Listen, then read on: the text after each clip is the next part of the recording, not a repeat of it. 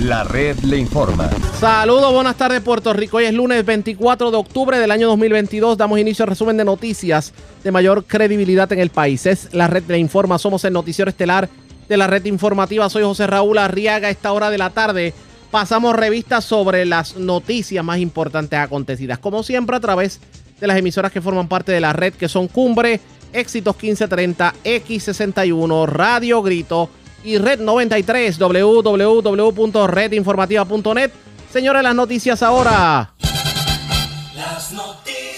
La red le informa. Y estas son las informaciones más importantes de la red le informa para hoy lunes 24 de octubre. El impacto de la pandemia provoca leve emigración de puertorriqueños a Estados Unidos. Aunque se reportó una mínima reducción, Puerto Rico continúa perdiendo población. Los detalles en breve. Como dice que dijo que a estas alturas todavía hay escuelas sin luz desde Fiona. Así lo admite el secretario de Educación hablando de energía eléctrica. Escuche esto, Luma Energy tiene estancada la apertura del cementerio transicional de Lares porque alega que con la construcción se violó el paso de servidumbre. Así lo denunció en primicia el alcalde Fabián Arroyo. Reforma electoral a punto de ser aprobada en la Cámara, entre ellas importantes enmiendas a los votos adelantados y evitar la regionalización de la Junta de Inscripción Permanente. Connie Varela dice que la bola está en la cancha del gobernador porque el actual código electoral alegadamente favorece al Partido Nuevo Progresista. Tremendo lío en LULAC. La líder estadista Elsie Valdés, quien fungió como vicepresidenta de la mujer de LULAC, fue destituida de su cargo y expulsada de la organización de manera vitalicia junto a otras cuatro cuatro personas a las que se le atribuye actos violatorios a reglamentos. Sobre el tema dice ella que no se va a quedar de brazos cruzados y confirma que demandará por difamación y persecución al actual presidente de la organización nacional. Muchos hogares de crianza lograron salvarse debido a ayudas gubernamentales, confirma el titular de Acuden. 11 asesinatos este fin de semana, los más recientes en Sidra y Yabucoa. Interceptan Yola con 27 personas que pretendían entrar a Puerto Rico por Aguadilla este fin de semana. Otras 54 trataron de entrar por las costas de Isabela. Hombre pasa el susto de su vida cuando en carretera de Patillas delincuentes lo interceptaron, lo agredieron y le llevaron hasta el vehículo. Por el ciclista en accidente esta madrugada en el bypass de Ponce. Detienen joven que en Carolina agredió a su pareja hasta dejarla inconsciente. Y señores, meteorología confirma que se reportará bastante lluvia miércoles, jueves y viernes. El por qué se los explicamos en esta edición. Señores, esto es la red informativa de Puerto Rico. Bueno, señores, damos inicio a la edición de hoy, lunes, del noticiero estelar de la red informativa de inmediato a las noticias. Puerto Rico continúa perdiendo población, aunque se ha reportado una leve reducción desde el paso del huracán María. Pero parece que la pandemia también ha tenido un efecto en cuanto a la emigración se refiere.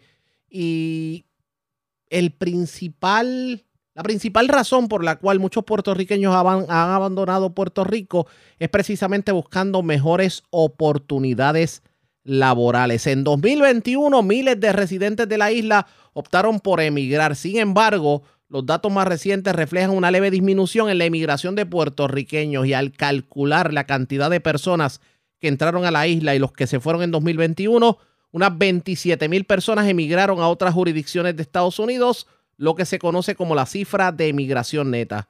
Así lo dijo el Instituto de Estadísticas a base de los estimados de la encuesta sobre la comunidad del negocio del censo publicados en el pasado mes de septiembre. Resulta que para el pasado 2019 el balance neto de migración fue cercano a los 35 mil personas. Cuando hablamos de balance neto es los que se van versus los que regresan. Pero al momento se mantiene como en 27 mil. Y se trata de las primeras cifras que comienzan a mostrar rasgos de los cambios sociales y económicos a raíz de la pandemia del COVID.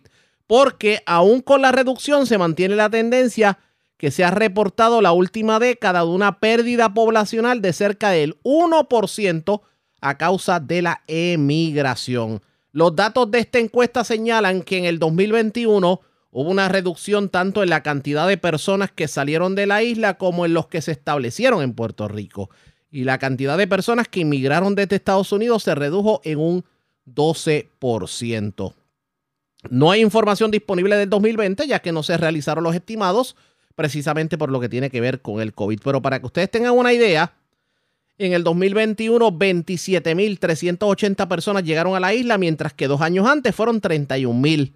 El año pasado, 54.669 personas se reubicaron de Puerto Rico a Estados Unidos, mientras que en el 2019 lo hicieron 66.021 personas. Pero continúa la emigración de puertorriqueños y mm, una de las principales razones es que, por ejemplo, personas con maestría, doctorado, grados profesionales están, eh, digamos, poniendo pies en polvorosa porque en Puerto Rico no consiguen las oportunidades que pueden conseguir en Estados Unidos. Muchas personas han estado en la universidad y terminan trabajando en eh, al mínimo federal porque no hay las oportunidades de Puerto Rico y precisamente pues por eso es que se ha dado este movimiento de emigración. Nosotros vamos a darle seguimiento a esto. Teníamos pautado una entrevista con, personal del Instituto de Estadísticas, pero hubo un problema en calendario.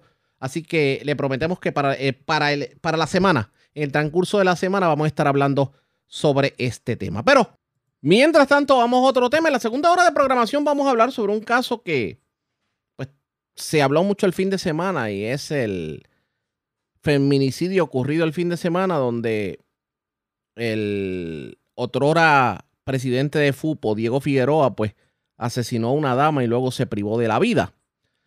De eso vamos a estar hablando, pero en un tema que obviamente se relaciona con esto. ¿Usted sabía que los feminicidios en el 2022 ya superan los del 2021?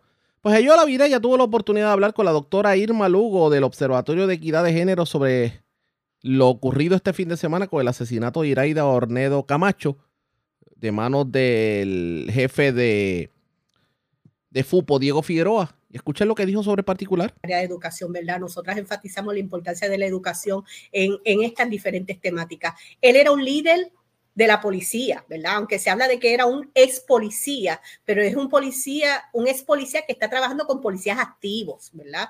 Así que, ¿verdad? Pues es una persona muy conocida, muy vocal en los derechos de, de, la policía de Puerto Rico, por lo tanto, ¿verdad? Pues eso quizás fue parte de lo que afectó esa narrativa y cómo se informó inicialmente esto, pero es el asesinato de una mujer, el asesinato de Iraida por violencia machista. Así que eso nos lleva a una reflexión y accionar mucho más todavía el trabajo que se está haciendo con la Policía de Puerto Rico, desde la Policía de Puerto Rico en diferentes instancias. La Policía de Puerto Rico firmó un protocolo sobre la forma de investigación de feminicidios y transfeminicidios en enero del 2022. Eso conlleva un proceso de adiestramiento, de recopilación de datos, de adiestramiento interno para los agentes de la policía. Y también es importante, yo la verdad, tener presente que que el primer caso de feminicidio este año fue precisamente un agente de la policía, Brenda Balmonte, si, no si recordamos en Salinas, recuerdan, que estaba separada y su pareja estaba desalmado. Y en aquel momento el especialista de salud mental autorizó que fuera armado y qué fue lo que ocurrió, ¿verdad? Lamentablemente fue el asesinato de ella. Así que, que es bien importante ver cómo falta todavía educación este, apoyo, ¿verdad? Hay que orientar y esto no, es solamente con un taller, ¿verdad? Tenemos que estar, son temas constantes, por eso el tema de perspectiva de género, la educación, pero también en otros espacios profesionales, de los gremios de trabajo, en las áreas también, ¿verdad? Este, comunitarias, socialmente, los medios, hay muchas compañeras, ¿verdad? Dentro de los medios muy conscientes, ¿verdad? Y traen el tema, pero todavía nos falta mucho más. Así que esto es algo que tenemos que seguir trabajando. Precisamente esta mañana escuchaba eh, al ex monitor de la policía, Hernando Claudio, plantear que en la policía, con el tema de la reforma, todavía falta muchísimo por hacer en términos de lo que es la violencia de género al interior, ¿verdad?, de las filas de la uniformada y que no se está documentando, que no, que no hay un reconocimiento del problema. Ustedes eh, que han estado desde, desde el sector feminista, que a través del comité PARE, ¿Hay algo que se pueda hacer para tratar de un poco, poco a poco ir atendiendo la situación al interior de la policía? Mira, dentro del comité PARE hubo unas áreas, unas instancias del trabajo de la educación, ¿verdad? No era solamente el tema de perspectiva de género en el currículo educativo del Departamento de Educación, también la Universidad Carlos Albizu lideró unos adiestramientos utilizando un currículo desarrollado por Coordinadora Paz para las Mujeres sobre diferentes temáticas relacionadas y se dieron adiestramientos, tengo entendido que a la, al Departamento de Corrección, Departamento de la Familia, creo que no sé si Policía estuvo participando, Departamento de Justicia. Así que estas agencias ya tienen unos pequeños adiestramientos, pero hay que seguir, ¿verdad? Lo que decimos. Y dentro de la policía, ¿verdad? Este, hubo hay compañeras que estaban participando en los subcomités de trabajo de pares, pero todavía un trabajo que hay que continuar, que hay que finalizar. Como te dije, esto del protocolo, el tema de, de educación, ¿verdad? Porque los agentes de la policía, hombres y mujeres que son parte integral de esta fuerza, son personas que son, somos ciudadanos y ciudadanas todos, ¿verdad? Y vivimos en nuestra cotidianidad, tenemos nuestras situaciones y tenemos que aprender a, a reconocer este, y a buscar ayuda cuando hay una situación de violencia quizás que estamos viviendo personalmente o que alguien en nuestro entorno lo está viviendo. Además, ¿verdad? Que ya estas personas también cuando ocurre una situación, pues son los que intervienen, ¿verdad? Este, llevando, ejecutando una orden de protección, acompañando a las víctimas, llegando a una situación de una escena de violencia. Así que es bien importante ese trabajo mucho más amplio. También, ¿verdad? Yo creo que desde el comité de pares vimos que las organizaciones se, ubicaron en los diferentes subcomités de trabajo y se impulsó y las diferentes agencias de gobierno estaban allí sentadas. Lo que hay que ver es eh, la voluntad de las personas que estuvieron participando en representación de las diferentes agencias gubernamentales en ejecutar ese trabajo que se realizó, ¿verdad? Y aquí tenemos que ser fiscalizadoras, fiscalizadores de este trabajo. Se hizo mucho trabajo, pero nos damos cuenta que hay que seguir y también trabajar con las contradicciones del Estado, ¿verdad? Para ejecutar que esto sea efectivo se necesita dinero. Hay que, eh, hay que, este, asignar fondos porque las organizaciones de mujeres, las que especialmente, ¿verdad? Las que dan un servicio directo a las víctimas, están haciendo un trabajo que es responsabilidad del Estado y las organizaciones están respondiendo, ¿verdad? Estamos respondiendo desde el servicio directo, desde el área de la educación, desde el área del activismo, desde el área de, revisión de protocolos que se hizo, ¿verdad? De estos esfuerzos de actualización de los mismos, pero hay que ver la ejecución, ¿verdad? Y la fiscalización de los mismos para que sea real este trabajo y seguir, tenemos que seguir en esto. Así que yo apuesto a la educación como educadora, ¿verdad? Que soy, pero estamos siempre a la mejor disposición, eso, eso se ha visto, pero tenemos que que haya mayor voluntad política de parte del Estado, ¿verdad? Porque, por ejemplo, hace apenas una semana, dos semanas, yo vi una convocatoria de fondos sobrantes de Boca del año 2019.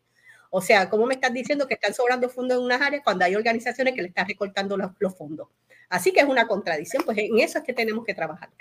Correcto. Aprovechando que estamos discutiendo este tema y las personas que nos están viendo eh, tal vez se identifican, identifican que están en una situación de riesgo, no sé si tenga la mano números de teléfono donde alguna víctima pueda llamar. Sí, mira, este, inmediatamente el proyecto Matria junto con varias organizaciones tienen la, la línea 787-489-0022. Ahí está integrado la red de albergues, también está el municipio de Caguas, la oficina de la mujer del municipio de Caguas, pero también a través de las redes sociales está Casa Julia, que es un albergue de mujeres, está la red de albergues, está este, Hogar Ruth, está eh, Juana, Casa Juana, está el eh, ay Dios, en Comerío, las compañeras de la Casa Juana Colón, así el Centro de la Mujer Dominicana, así que hay muchas organizaciones, ¿verdad?, que están haciendo este trabajo, las compañeras de Siempre Vivas en UPR Mayagüez y en UPR Río Piedras, así que, hay que buscar, ¿verdad?, y en la misma página del Observatorio de Equidad de Género, ¿verdad?,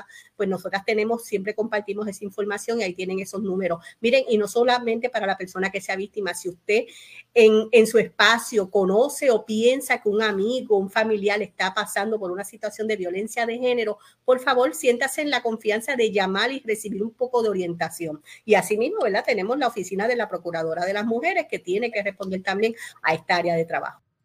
En nuestra segunda hora de programación vamos a estar dando más detalles sobre esto ocurrido el fin de semana y lo que tiene que ver con la muerte de Diego Figueroa y el asesinato de la dama que lo acompañaba.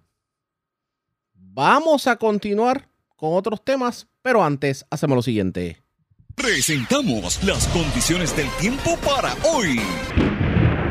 Hoy lunes, a pesar de que una masa de aire seco se movió a través de Puerto Rico en el día de hoy, existe humedad suficiente para desarrollar aguaceros y tronadas aisladas al norte de la cordillera central en horas de la tarde. Algunas acumulaciones de lluvia serán suficientes para que se observen inundaciones urbanas y de pequeños riachuelos. Viento del este a este-sureste de hasta 15 nudos continuará a través de las aguas. Mientras tanto, hay una marejada bien débil del noreste que también está afectando las aguas. Se espera oleaje de hasta 5 pies o menos para las aguas del Atlántico, con oleaje de 4 pies o menos para el resto de las aguas locales hasta mañana. Hay un riesgo moderado de corrientes marinas para Culebra y el norte de Puerto Rico, incluyendo Aguada y Rincón. La red le informa. Señores, regresamos a la red le informa, el noticiero estelar de la red informativa. Gracias por compartir con nosotros en qué ha quedado la reforma electoral, porque había un proyecto que se estaba discutiendo en Senado y Cámara. Obviamente, un proyecto que busca enmendar el código electoral de Puerto Rico. Ya varios partidos políticos se habían opuesto, pero el proyecto continuaba en discusión en la Cámara de Representantes. De hecho, llevaron a cabo vistas públicas por parte de la Comisión de Asuntos Electorales que preside el representante Connie Varela. La pregunta es, ¿en qué quedó todo eso? Porque como que nos olvidamos de eso cuando vino Fiona, etcétera, etcétera. ¿Vendrá algún tipo de enmienda al código electoral como está? Porque aquí se había denunciado inclusive que se había eh, enmendado el código electoral como que buscando favorecer a determinado partido político. Yo no tengo línea telefónica, vamos a hablar sobre eso. Representante Connie Varela, buenas tardes, bienvenido a la red informativa. Buenas, buenas, buenos días a ti, buenos días a todos los amigos que me escuchan. Pues sobre eso te puedo decir que el proceso en la Cámara, eh, como podríamos decir, en esta segunda oportunidad, pues bien adelantado. Segunda oportunidad porque yo en mayo del 2021, a seis meses de a seis meses de comenzar la esta administración nueva, habíamos sometido ya para consideración en el pleno de la Cámara eh, un anteproyecto. Ese se detuvo porque el señor presidente del Senado y del partido me pidió de que le diera espacio. Transcurre un año y recibimos la versión de ellos, trabajamos por ellos, en mayo 20, en junio 25, o sea, el último día de consideración final eh, en la Cámara, eh, yo recibo ese proyecto del Senado y yo responsablemente lo detuve porque no me daba tiempo de evaluarlo, analizarlo en todas sus connotaciones y eh, también no podía enviárselo a mis compañeros representantes porque era el último día. Por lo tanto, lo detuve para este semestre. Comenzamos, como tú has dicho, vistas públicas, reuniones eh, sostenidas con los distintos partidos políticos y ya tenemos, ya tenemos eh, prácticamente el final, el, el borrador final para bajarlo a consideración de una eh, markup session. Y por eso te digo que está adelantado, se ha escuchado a todas las partes, eh, cambia, cambia eh, bastante eh, la versión que vino el Senado. Es un, ¿En, en, qué cambia? ¿En qué cambia y cuán positivo pueden ser los cambios? Bueno, pues me he sentado con ellos y la petición de ellos, pues balance electoral, el balance electoral de los partidos políticos en eh, oficinas neurálgicas, Comisión Estatal de Elecciones. Eh, también cambia la cómo se va a elegir al presidente eh, del, eh, de ese organismo, de la Comisión Estatal de Elecciones. También cambia, entre otras cosas, hay muchísimos, muchísimos cambios. También, ah, en cuanto a la Junta de Inscripción, Junta de Inscripción que ahora son no son por, por, por pueblo, sino va a haber una junta para aproximadamente eh, 12 o 13 pueblos. Se va, a, se va a seguir el modelo de los tribunales, ¿no? De las regiones eh, de los tribunales para implantar una junta inscripción territorial. Y eso también pues estamos haciendo enmiendas, le estamos añadiendo representación para que todos los partidos en esas decisiones fundamentales y cruciales eh, estén representados bien eh, mayor mayor eh, deberíamos controles controles en ese voto adelantado. Pero precisamente precisamente vino vino eso fue que, que, causó muchos problemas pues también le estamos poniendo unos unos controles eh, quién lo recibe quién lo puede pedir en qué circunstancias también tenemos eh, los de, otras cosas que tenemos. Bueno, son muchos, son muchos las la enmiendas, por eso que creo que este proyecto abarca y, contiene muchas de las peticiones que han hecho todos los partidos políticos, todos. Bueno, el Partido No Progresista no ha participado tan activamente porque ellos dicen que pueden ver con el de ahora, ese que no causó. Pero, pero precisamente el, de, problema, el, de ahora lo... que hubo unas primarias en las elecciones, ese, ese, ese código antidemocrático, pues nosotros tenemos que cambiarlo y con la participación de todos y ser transparente. Usted asegura, no es un código para un partido. Eh, usted asegura. Es un código para el pueblo puertorriqueño. Usted asegura que se va a aprobar un proyecto, Cámara y Senado, que va a buscar el balance entre los partidos políticos y que vamos a pasar eh, ese fantasma del pasado código electoral que muchos atribuyen ese código electoral a lo que ayudó al triunfo del PNP en el 2020, va a pasar a mejor vida. ¿Eso es lo que estamos hablando? Bueno, esa es nuestra aspiración. Eso es lo que queremos. Eso es lo que queremos. Vamos a ver si hay la voluntad política de considerarlo fuera poniendo los intereses del pueblo de Puerto Rico primero antes de los intereses de los partidos. ¿Eso tiene que llegar al escritorio del gobernador? Ah, bueno, esperamos, esperamos y, que haya desprendimiento de, de, los partidos políticos. ¿Y usted cree que el gobernador va a firmar un proyecto como ese cuando dicen por ahí que el, el actual código electoral está preparado, eh, digamos, eh, para favorecer al Partido Nuevo Progresista?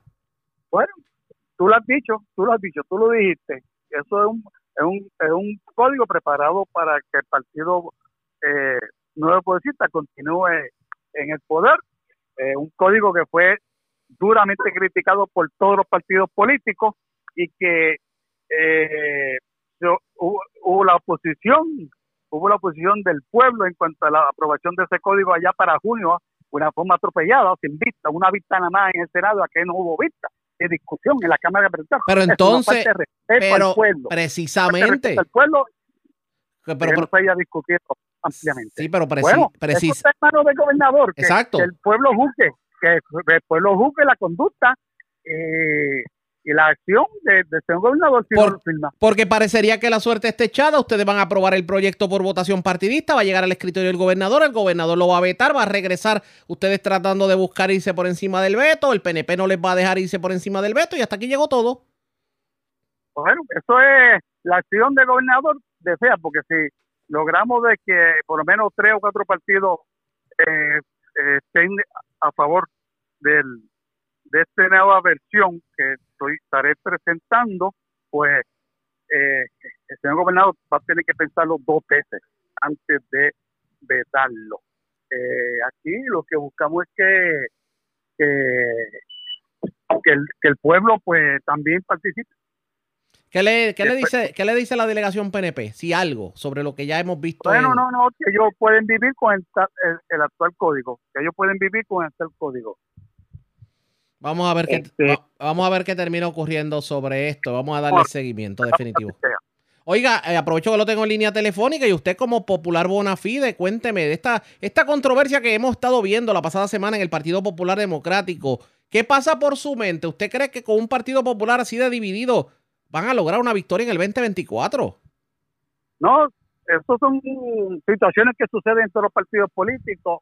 Este, le hemos visto en los Partido Nuevo Progresista, el Partido Independentista, en todos, y el movimiento. Y esperamos superar, unirnos, salir fortalecidos y obtener la victoria en el 2024. Eso es lo que buscamos. Dicen que hay mucho cacique y poco indio dentro del Partido Popular Democrático, aunque lo dijeron de otra forma, que hay mucho mucha persona que quiere ser Hernández Colón, pero ninguna Miguel Hernández Agosto. Bueno, este, veremos a ver, vamos a ver qué sucede en la asamblea del 13 de noviembre. Lo que buscamos es que una, un partido que sea dirigido por personas que estén comprometidas con el partido y con el pueblo de Puerto Rico. Y usted si logramos eso, si salimos fortalecidos unidos, vamos a lograr la victoria en el 2024. ¿Y usted favorece las enmiendas que se aprobaron en el reglamento? Yo le pido al país y a los populares que no se deben llevar por las personas y figuras que usted mencionado, que que se deben llevar por el contenido de las enmiendas, que es lo importante. O sea, que usted favorece el contenido de las enmiendas. protagonista. Vamos a ver la sustancia de cada propuesta y que, y que eh, analicen y evalúen. Ahí está el destino de, de Estaremos pendientes. Gracias, Connie Varela. Buenas tardes. Era el representante Connie Varela. Vamos a la pausa. Vamos a continuar este tema. Porque Jorge Colbertoro decía la semana pasada que había muchas personas que querían ser Hernández Colón, pero pocos querían ser Hernández Agosto. Vamos a las reacciones luego de la pausa también en nuestra segunda hora de programación. ¿Cómo es eso de que el cementerio de Lares está estancado por Luma? Además, votaron a Elsie Valdés de Lulac. Es lo próximo, a la pausa, regresamos. La red le informa. Señores, regresamos a la red le informa. Somos el noticiero estelar de la red informativa, edición de hoy lunes. Gracias por compartir con nosotros. La semana pasada, en medio de la controversia que rodea al Partido Popular Democrático, el subcomisionado electoral Jorge Colbert Toro dijo una frase que a muchos le llamó la atención. Y es que según su teoría, hay muchas personas que quieren ser Rafael Hernández Colón y pocas quieren ser como Miguel Hernández Agosto dando a entender que había un afán de protagonismo dentro del Partido Popular Democrático y que nadie, como quien dice, se quería enrollar las mangas simplemente para eh, darle un servicio a la colectividad. Jesús Manuel Ortiz en línea telefónica. Saludos, buenos días, representante. Bienvenido. Buenas tardes, bienvenido. Buenas tardes, Arriaga, a ti, a la gente de la red, lo hace siempre. Y gracias por compartir con nosotros. ¿Usted quiere ser como Hernández Colón o como, o como Hernández Agosto? Según la teoría de Jorge Colbert Toro yo no yo no no creo que el, tema aquí sea eh, Jorge Colbert, ¿verdad? Él tiene, un trabajo que tiene que hacer allí, yo espero que lo haga de la manera en que le, corresponde. Hay un solo Hernández Colón y hay un solo Hernández Agosto, eh, y me parece que pues que el planteamiento quizás lo que hace es tratar de desviar un poco la, verdad. Pero es lo que quiere, es lo que quiere tratar de decir es que Aquí hay muchas personas que han estado haciendo reclamos porque buscan protagonismo, buscan ser candidatos a la presidencia. lo que buscan las personas. Eh, lo que, lo que, los que hemos estado haciendo planteamiento, lo que buscamos es que hay una, una institución consistente, que hay una institución con credibilidad. Eh, y tú no puedes anunciar cuatro procesos distintos en cuatro meses y pretender que los populares y que el país vea la institución con, credibilidad. Aquí se anunció en junio, una elección en agosto. Después se decía que iba a ser en febrero, en noviembre. Después la Junta se cambia a febrero y ahora en la última reunión se cancela el proceso. Así que aquí en lo que estamos es en un, momento donde eh, eh, la institución tiene que buscar eh, las determinaciones que beneficien la institución y los populares, por supuesto, el hecho de que los populares voten y elijan a su presidente fortalece la institución. Así que, así que de lo que se trata aquí, y, yo, y no es un tema de personalismo, es un tema de visión hacia donde cada cual ve que la institución se debe mover. Eh, y, en este caso yo discrepo, estoy en contra y me parece que debemos derrotar las enmiendas que lo que buscan es, primero, quitarle eh, facultades al presidente, diluir ese, esas funciones del presidente en un grupo de nueve personas, eh, dejar y extender el término del presidente y de los vicepresidentes eh, hasta el 2024 y dejar el partido en, la, manos de la dirección de un comité que, estaría pues, dirigido por el presidente Dalmao, por Tatito Hernández y, la dirección actual, sin que los votos, sin que los populares tomen esa determinación. Eh, y esa es nuestro nuestro planteamiento aquí, o sea, no es ninguno contra nadie, ni es un tema eh, del personal, porque somos todos populares, pero tenemos una diferencia en términos de cómo se deben hacer las cosas pero ustedes le crea suspicacia todo lo que se está cocinando dentro del Partido Popular Democrático al extremo de que ustedes eh, van a poner observadores en los procesos. Bueno, la realidad es que cuando tú tienes un proceso que tiene más de una opción, pues es normal que hayan eh, observadores de ambas partes. O sea, no, es un planteamiento contra nadie, aunque yo sé que lo han querido convertir en eso. Pero la realidad es que si hay más de una opción, pues es, es normal, la democracia es básico que va a haber representantes de, todas las opciones y eso, eso es lo que se lo que se planteó. Por lo tanto, por lo tanto, las opciones existen. O sea, hay muchas opciones. Hay muchas personas que buscan un mismo puesto. Eso lo podemos dejar. Bueno, no, yo no me refiero a los puestos, me refiero a la determinación que se va a llevar a votación. O sea, recuerda, aquí, aquí lo que hay es una votación que va, se supone que se dé el 13 de noviembre para aprobar o no aprobar unas enmiendas al reglamento. ¿Cuáles son las opciones? Bueno, pues los que entienden que hay que aprobarla y los que entienden que no hay que aprobarla. Para que, pero para que el pueblo entienda, ¿por qué ustedes entienden que no debe ser aprobado el reglamento? Muy sencillo. La, si se aprueba como está, ese reglamento le quita el voto a cientos de miles de populares que iban a votar para elegir a su presidente. Ese es el primero y más fundamental. Se trata de un tema de democracia. Segundo, extiende la posición del liderato actual del partido hasta el 2024, sin que los populares voten por eso en una eh, elección. Ese es el segundo planteamiento. Y tercero, pues por supuesto, crea un clima de inestabilidad, un clima de inestabilidad, de, eh, inconsistencia en las determinaciones que se anuncian. Y nos parece el Partido Popular, esta determinación que se va a tomar en febrero, define el rumbo de la institución, Arriaga. O sea, y, los populares tendrán que votar por una razón muy sencilla. Sí o no, quieren que el liderato actual se mantenga dirigiendo el partido hasta el 2024 o quieren votar por, por, por, alguna otra opción. Esa es una decisión que los populares van a tener que votar en esa en esa asamblea de reglamento y yo confío y he estado conversando con populares desde, la semana pasada después de esa determinación hacia acá y el rechazo es abrumador, Arriaga. Y yo estoy convencido que lo correcto es derrotar las enmiendas el próximo 13 de noviembre. ¿Qué va a pasar si en efecto eh, los reclamos de ustedes no tienen futuro y termina aprobándose el reglamento como está? ¿Vamos a ver una división extrema en el Partido Popular políticamente Bueno, no, no. Bueno, no, lo, que, lo que va a suceder es que pues tendremos un comité de nueve personas, no habrá un presidente en el partido, habrá un comité de nueve personas encabezado por, en este caso, el presidente Dalmau y el presidente de la Cámara, Tatito Hernández, que dirigirán el partido hasta el 2024. Eh, y los populares, pues si esa es la determinación que se toma, por supuesto que yo respetaría una decisión de los populares en ese sentido. Ciertamente, eh, desde mi punto de vista, lo que debemos hacer como institución es que los populares elijan un presidente, eh, ¿verdad? No que se extienda el término por una decisión de la Junta que al final lo que hace es bien sencillo. Extiende ese término y se entregan el poder ellos mismos de la Junta, ¿verdad? Porque son los mismos componentes que van a estar en ese comité ejecutivo. Así que esa decisión me parece a mí debe estar en manos de los populares. Pero vuelvo y te digo lo que, te dije al principio. esto no es un tema personal. Yo ayer me encontré con Dalmao en una actividad y nos saludamos muy bien. O sea, no tenemos, yo no tengo ningún asunto con José Luis Dalmao. Él, él tiene una función como presidente eh, opina de una manera en este asunto y yo opino de otra. Y, me parece que pues eso, es normal en la democracia y va a pasar muchas veces donde tenemos diferencias de opinión eh, y vamos a tener coincidencias en otras cosas.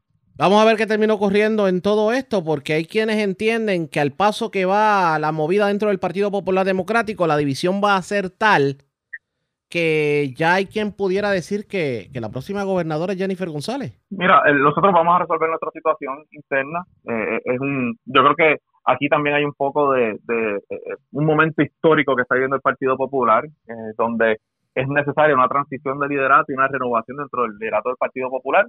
Eh, y esta determinación tiene mucho que ver con eso, Arriaga. y yo confío en que al final del camino vamos a tomar la decisión, los populares votarán e iremos todos juntos a, la meta final de todos, que yo sé que es ganar la elección de 2024 para sacar el PNP de una vez de la administración gubernamental. Vamos a ver qué terminó corriendo. Gracias por haber compartido con nosotros. Era el, representante Jesús Manuel Ortiz. Así está la situación en el Partido Popular Democrático. ¿Ustedes creen que con la división que se ve en el ambiente, verdaderamente va a haber eh, unión para lograr que el Partido Popular venza al Partido Nuevo Progresista en las elecciones del 2024?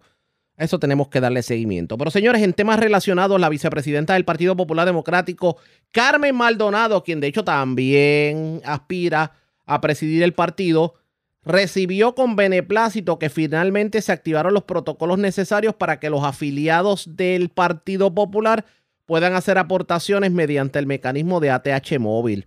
La alcaldesa pues está obviamente exhortando a que envíen dinero al partido porque señores, Recientemente causó gran revuelo público un informe de prensa sobre las finanzas de los partidos políticos en donde se hizo público que el Partido Popular Democrático lo único que tiene son 244 dólares en su, en su cuenta de banco. La pregunta es, ¿los populares estarán dispuestos a aportar al partido como se encuentra en estos momentos? Vamos a ver qué terminó corriendo pendientes a la red informativa. La red. Cuando regresemos las noticias del ámbito policíaco más importantes acontecidas, entre las que tenemos que destacar, se reportaron 11 asesinatos este fin de semana. También varios incidentes de violencia de género. Obviamente hemos estado hablando de lo ocurrido con Diego Figueroa, el otro era presidente de la FUPO y la dama que lo acompañaba. Pero hay otros incidentes violentos de violencia de género que se han reportado este fin de semana. También, eh, aparte, aparte de eso, varias personas arrestadas por drogas. Y señores, continúa el robo de los catalíticos. ¿Cuándo se le pondrá el cascabel al gato? Es lo próximo. La pausa, regresamos.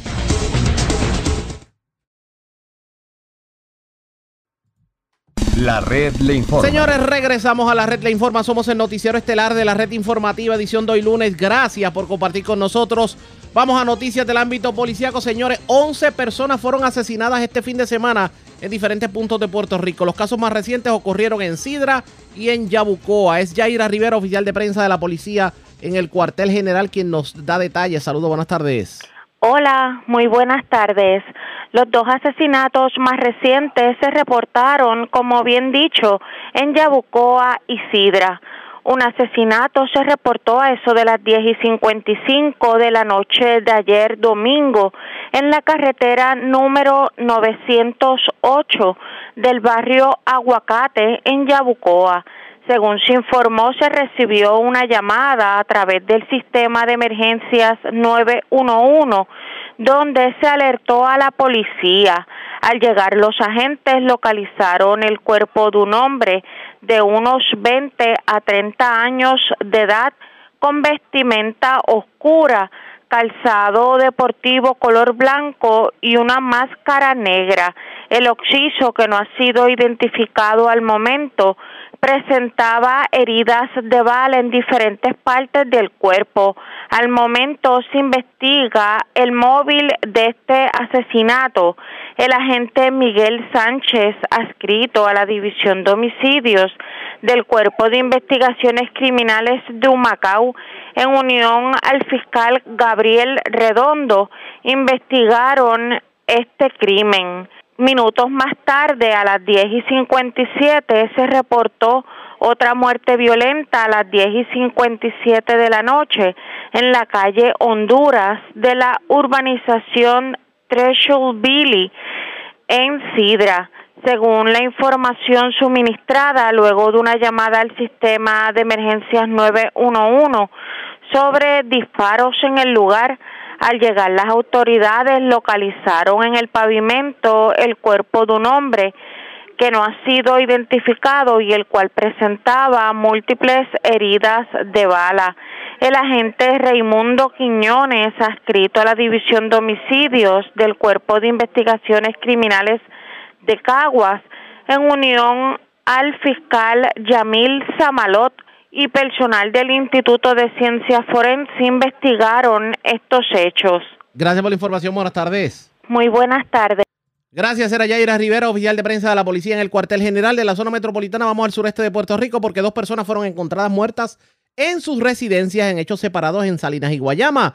También en Guayama, una persona resultó con laceraciones luego de ser agredida. Esto ocurrió en Pueblito del Carmen y también en Patillas, una persona pasó el susto de su vida cuando desconocidos lo agredieron y le llevaron el vehículo. Esto es la carretera 181 de Patillas hacia San Lorenzo. La información la tiene Alexandra Negrón, oficial de prensa de la policía en Guayama. Saludos, buenas tardes. Buenas tardes. ¿Qué información tenemos? Agentes adscritos al distrito de Salinas investigaron a una persona muerta donde en la calle segunda del barrio Coqui del pueblo de Salinas según informa una llamada del sistema 911, alertó a la policía sobre una persona que no respondía. Al llegar los agentes encontraron a Antonio G. Santiago Serrano en su cama y sin signos vitales. Fue identificado en el lugar por un familiar. El caso fue referido al Cuerpo de Investigaciones Criminales de Guayama, quienes continuaron con la investigación. La fiscal Lorraine Pietri expidió la boleta y autorizó el traslado del cadáver al Instituto de Ciencias Forenses. Por otro lado, agentes adscritos al distrito de Guayama investigaron una persona muerta en la calle Miguel Díaz Tirado del barrio Cimarrona del pueblo de Guayama. Según se informa, una llamada al sistema 911 alertó a la policía sobre una persona que no respondía. Al llegar los agentes encontraron a Juan C. Tirador, de 51 años, sentado en un sillón sin signos vitales. El mismo no presentaba signos de violencia y fue identificado en el lugar por un familiar. El caso fue referido al Cuerpo de Investigaciones de Guayama. Una agresión fue reportada a eso de las 9 y 50 de la mañana del sábado en la carretera 712, kilómetro 15.3 del barrio Pueblito del Carmen de Guayama. Según se informó, alega Luis de Santiago Rivera que un hombre lo agredió en diferentes partes del cuerpo. Santiago Rivera fue transportado a una institución hospitalaria para recibir asistencia médica. Por último, agentes del distrito de Patilla investigaron a eso de las 3 de la mañana del sábado un robo en el kilómetro 3.8 de la carretera 181 del pueblo de Patillas. De acuerdo al perjudicado, este se encontraba transitando por el lugar y al llegar al kilómetro 3.8 los ocupantes de otro vehículo le obstruyeron el paso. Acto seguido se desmontan varios individuos y mediante intimidación con un arma lo agredieron causándole una herida abierta en la cabeza. Además lo despojaron de su auto Toyota Camry color negro, cuatro puertas del año 2018, tablilla JDU641 y un teléfono celular. Este incidente fue referido al personal de la División de Robos del Cuerpo de Investigaciones Criminales de Guayama para continuar con la investigación. Muy buenas tardes. Y buenas tardes para usted también. Gracias, era Wanda Santana, oficial de prensa de la policía en Bayamón. Nos quedamos en la zona metropolitana porque se reportó un robo detrás de un hotel en San Juan. ¿Qué le llevaron a la persona que asaltaron? Le vamos a informar en estos momentos. Además, vivo de milagro se encuentra un hombre que fue herido de bala, un hecho ocurrido en el residencial San Agustín. La información la tiene Ileana Echevarría, oficial de prensa de la policía en el cuartel general. Saludos, buenas tardes. Saludos y muy buenas tardes a todos. Un robo fue reportado en horas de la noche de ayer. Hechos ocurrido en la avenida Magdalena, detrás del Hotel Condado Palm en San Juan. Según el informe preliminar, manifestó el querellante que mientras se encontraba caminando hacia su vehículo, alguien se le acercó desde un auto en movimiento. Acto seguido, mediante amenaza e intimidación, importando un arma de fuego, lo despojaron de su cartera de color negra que en su interior contenía una billetera con documentos personales. La agente Lilian Morel, adscrita al precinto de Calle Loíza, se hizo a cargo de la investigación. Por otro lado, tenemos que un hombre resultó herido de bala, hechos ocurridos en la calle Tadeo, frente a Residencial San Agustín de Puerta Tierra, en San Juan. Según el informe preliminar, informó el querellante que varios individuos desde tres vehículos en movimiento le realizaron múltiples disparos, logrando herirlo en la parte superior del brazo izquierdo. Paramédicos del municipio transportaron al perjudicado hacia la sala de emergencias de un hospital del área para ser atendido por el doctor de turno y al momento se desconoce la condición de salud. El agente Ortiz, adscrito a la División de Agresiones del 6 de San Juan, se hizo cargo de esta investigación. Gracias por la información. Buenas tardes. Buenas tardes a todos. Gracias, Eriliana Echevarría, oficial de prensa de la policía en el cuartel general de la zona metropolitana. Vamos al sur de Puerto Rico porque una persona murió en un accidente de tránsito ocurrido en la carretera 2, intersección con la avenida Roberto Ruberté en Ponce. Melvin Sánchez Cordero, oficial de prensa de la Policía en el Sur, nos trae detalles en vivo. Saludos, buenas tardes. Buenas tardes. Este, un accidente de auto de carácter fatal con ciclista fue reportado a eso de las 9 y 17 de la noche de ayer en la carretera PR2, intersección con la avenida Roberto Ruberte del municipio de Ponce según se informó, mientras Guillermo López Vázquez, de 40 años y residente de Guayanilla, conducía un vehículo de motor marca Mazda, modelo Protege de color rojo y del año 2003 por la mencionada vía. Al llegar a la intersección, un ciclista identificado como Miguel Torres, de 40 años, cruzó la carretera 2 sin tomar las debidas precauciones y por tal motivo fue impactado con el parachoques delantero y cristal frontal del vehículo. El perjudicado cayó al pavimento, resultando con heridas que le causaron la muerte en el acto. Cabe destacar que se le realizó la prueba de alcohol a Guillermo López Vázquez, arrojando 0% en su organismo. El agente James Torres, adscrito a la División de Patrullas de Carretera Ponce, en unión al fiscal Ada Torres, investigaron los hechos del mismo. Gracias por la información. Buenas tardes.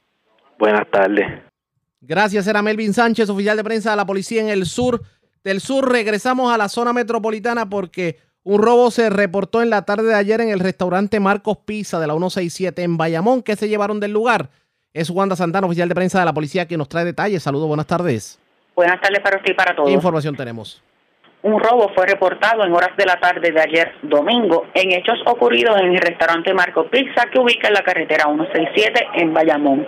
De acuerdo a la información, alegó el querellante que un individuo llegó hasta el lugar y mediante amenaza e intimidación le manifestó que abriera la caja registradora y entregara el dinero. Acto seguido se marchó del lugar. Al momento se desconoce la cantidad de dinero del cual se apropió. La agente Vimeris González, adscrita al precinto Bayamón Sur, investigó preliminarmente y refirió a la división de robos del 6C de Bayamón. Sería todo. Buenas tardes.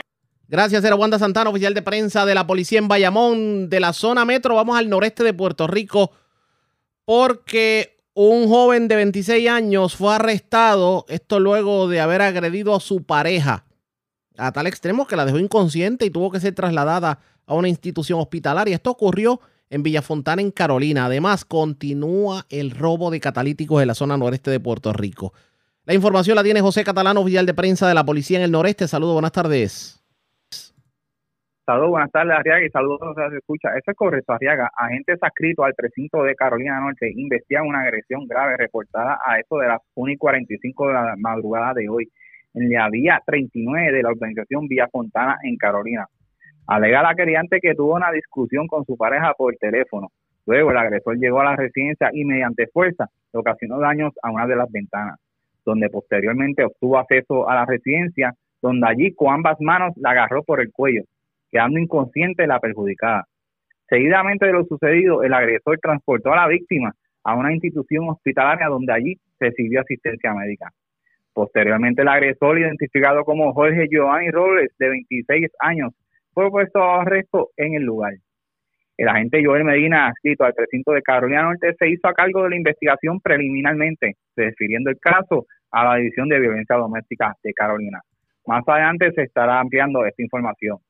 Por otro lado, una apropiación ilegal fue reportada a eso de las 7 y 22 de la mañana de ayer, domingo 23 de octubre del 2022, en los estacionamientos del restaurante Bebos Barbecue en Carolina, según informó el querellante, se percató de que alguien le había hurtado el catalítico de su Mitsubishi Outlander color gris del año 2022. El caso fue referido a la edición de propiedad del Cuerpo de Investigaciones Criminales de Carolina, quienes se hicieron a cargo de la investigación. Gracias por la información, buenas tardes. Seguro, aquí siempre a la orden, Arriaga. Era José Catalano, oficial de prensa de la policía en Carolina. Más noticias del ámbito policíaco en nuestra segunda hora de programación. Pero señores, esta hora de la tarde hacemos lo siguiente. La red le informa. Nos vamos a una pausa, identificamos nuestra cadena de emisoras en todo Puerto Rico y regresamos con más en esta edición de hoy lunes del noticiero estelar de la red informativa.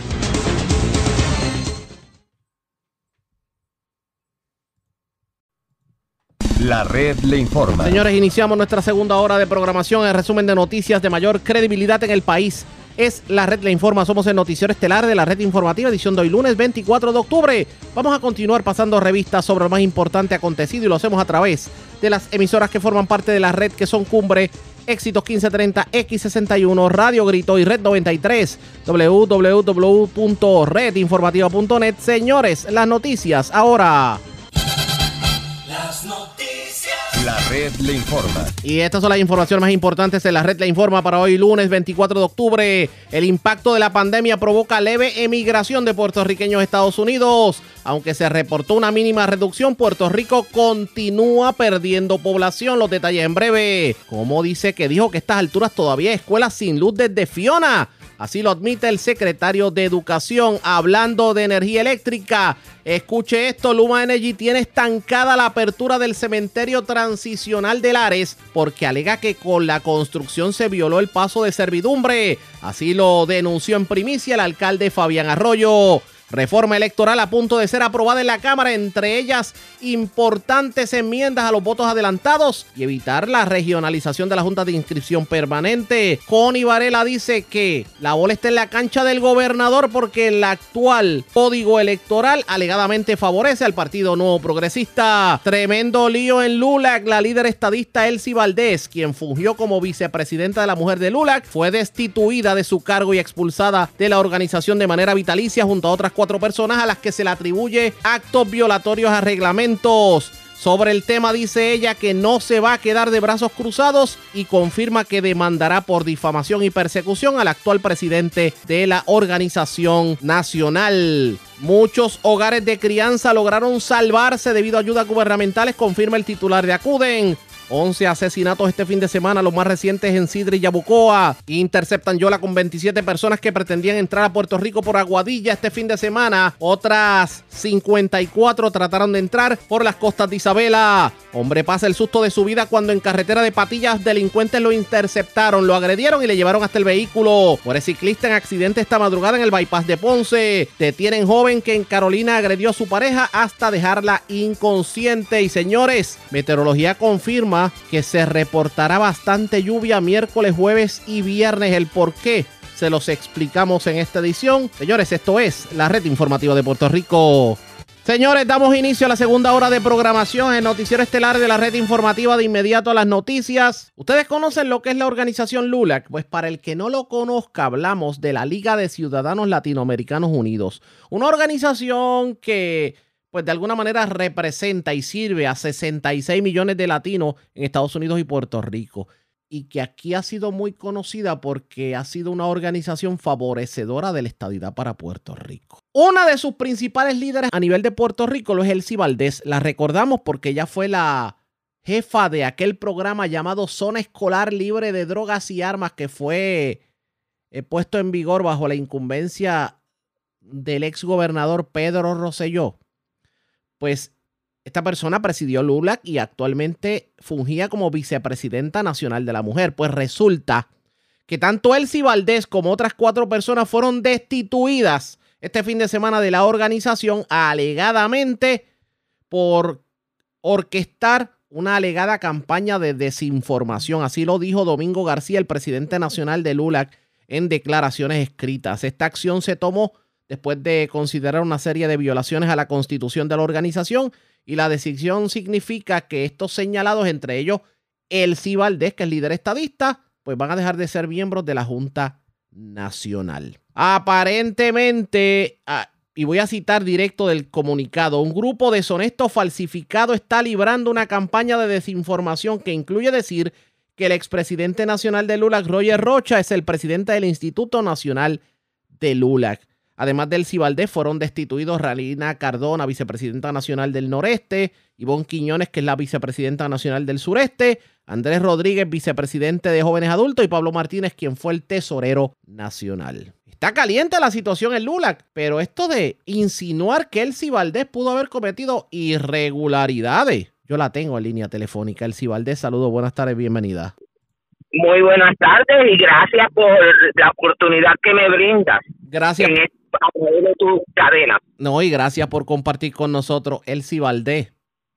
El que a, muchos ha tomado de sorpresa el que este fin de semana de, de momento veamos y escuchemos al presidente nacional de LULAC, Domingo García, decir que destituyeron a Elsie Valdés por alegadamente y la, y la ponen, la demonizan, la ponen como que esta única persona que traqueteó, mintió, chanchulló, etcétera, etcétera, etcétera. ¿Cuál es la realidad de lo que ocurrió?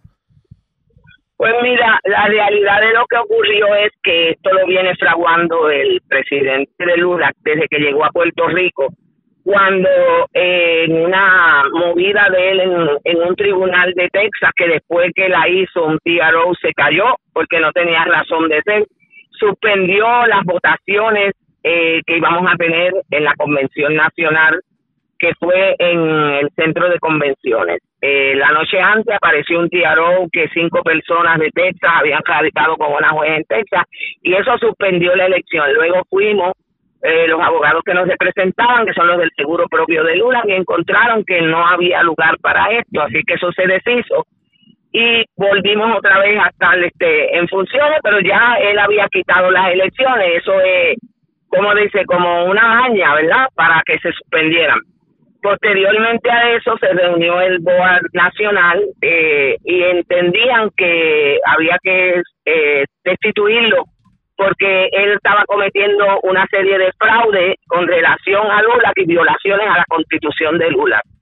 En ese proceso, él coge y nos suspende, él, que no tiene el derecho constitucional a suspendernos, porque solamente te puede suspender la junta de directores con dos terceras partes o otra asamblea donde tú hayas sido electa porque te suspenda. Oiga, pero entonces... de... se ha dado. Pero entonces, ¿de qué estamos hablando? Que aquí hay una persona que unilateralmente, porque ustedes eran contrarios a su postura, simplemente decidió pasarle la guillotina. Exactamente, eso fue lo que hizo. Así es que él actuó. Y posteriormente a eso, él ha seguido haciendo reuniones que no son legales Inclusive en la constitución se establece que en el mes de finales de septiembre, octubre debe hacerse una convocatoria de todo el whole board de LULAC en Washington, D.C. Se citó esa reunión y cuando fuimos a Washington ayer, él hizo una reunión similar en Dallas, donde él vive, con unos expresidentes de Lula y una gente que él nominó. O sea, él cogió a cinco de los vicepresidentes electos de Lula a nivel nacional y los sustituyó de dedo. Y entonces hizo una votación eh, para ratificar el votarnos a nosotros Sí, lo que pasa, lo que pasa es que una cosa es que un presidente en funciones decida colocar personas de su confianza y otra muy distinta es insinuar irregularidades y violaciones a reglamentos y, cosas que pueden recaer en, la, en, lo, poco moral para justificar una remoción. Y ahí es que viene la diferencia. él lo hizo de dedo. Es como si tú fueras ahora mismo a la legislatura y de armado tapito quitaran a los legisladores que hay y pusieran los de ellos, porque le dio la gana de ponerlo. Ese estilo es el que utilizó este domingo. Más aún, el viernes saqueó todas las cuentas de Lula Nacional. Él se fue, se llevó la directora de finanzas y la señora la ha obligado a que haga los cambios de cuenta a los bancos de Lula, que es el West Fargo de Washington, y él cogió y los cambió a Lula, que ahora mismo estamos en Washington. Ante esta situación, ante esta situación, ¿Qué se dispone a hacer usted? Porque aquí hay, esto va más allá que haberla sacado de una organización. Esto va, esto, esto, esto raya en la difamación hacia su persona. Exacto. ¿Qué se dispone a hacer usted? ok. En primer lugar, yo voy a contestar eh, todos los interrogatorios que van a hacer los abogados de ambas partes, los de nosotros y los de ellos.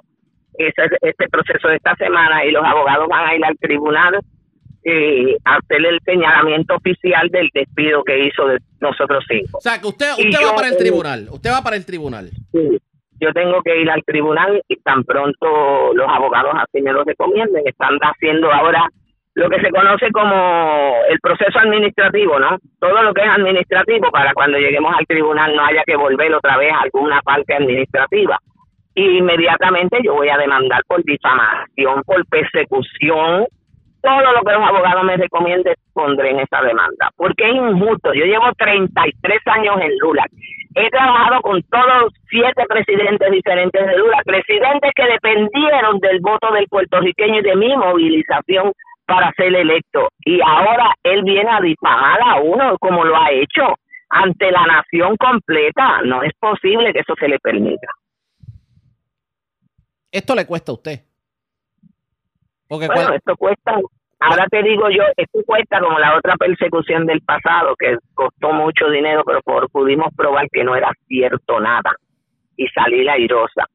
Y este va a costar, pero voy a tener que hacerlo. Como dicen, en mi vejez, emplear todos mis ahorros hasta probar que fue una difamación, una persecución viciosa, porque simple y sencillamente él no tenía los votos para ser nuevamente electo presidente, pero él quiere retener el poder y le ha caído encima a los puertorriqueños. Lo único que habla de que Puerto Rico es corrupto, de que los puertorriqueños este, este, tratamos de, hacer cosas fraudulentas, eh, le ha dado con los puertorriqueños ahora, cuando los puertorriqueños fueron los que lo llevaron a él a la presidencia en el pasado. ¿Se arrepiente Elsie Valdés de haberlo apoyado en la presidencia de Lula, tomando en consideración lo que está ocurriendo?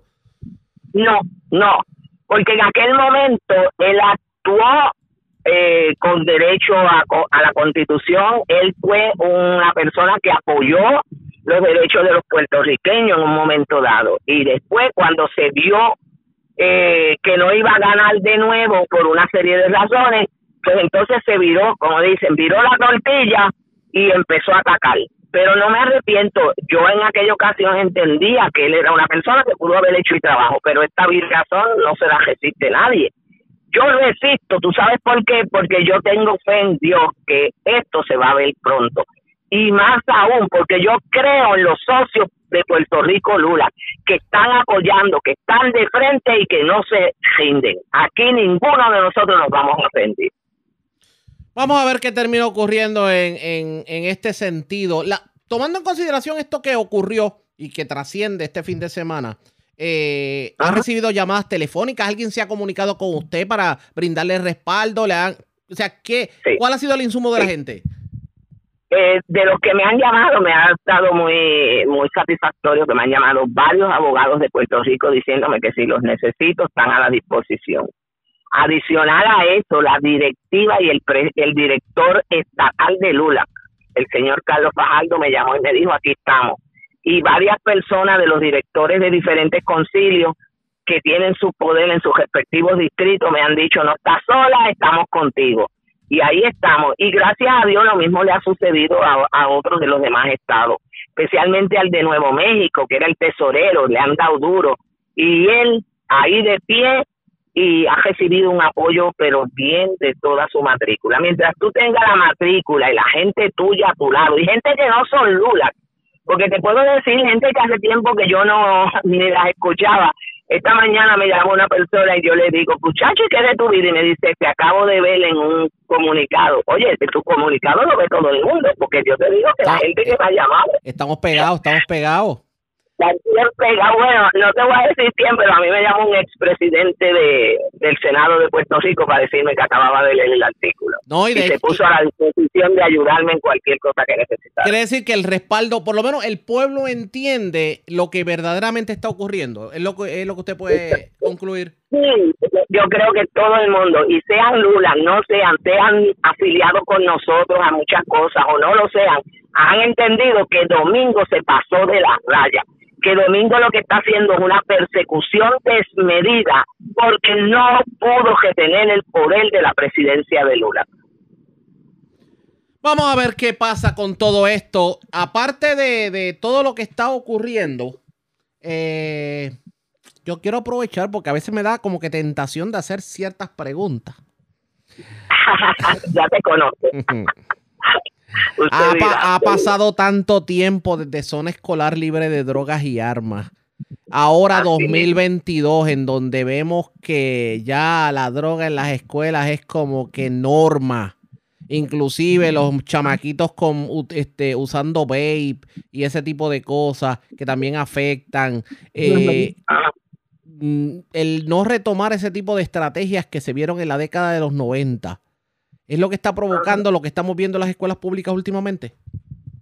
Yo entiendo que sí, yo entiendo que ese programa no debió desaparecer. Si querían la otra administración que llegó, desaparecer al cibaldeo, desaparecer la línea de fuerza que teníamos y de credibilidad de lo que estábamos haciendo, pues hágalo, ponga otra gente, pero no descontinúen lo que hay.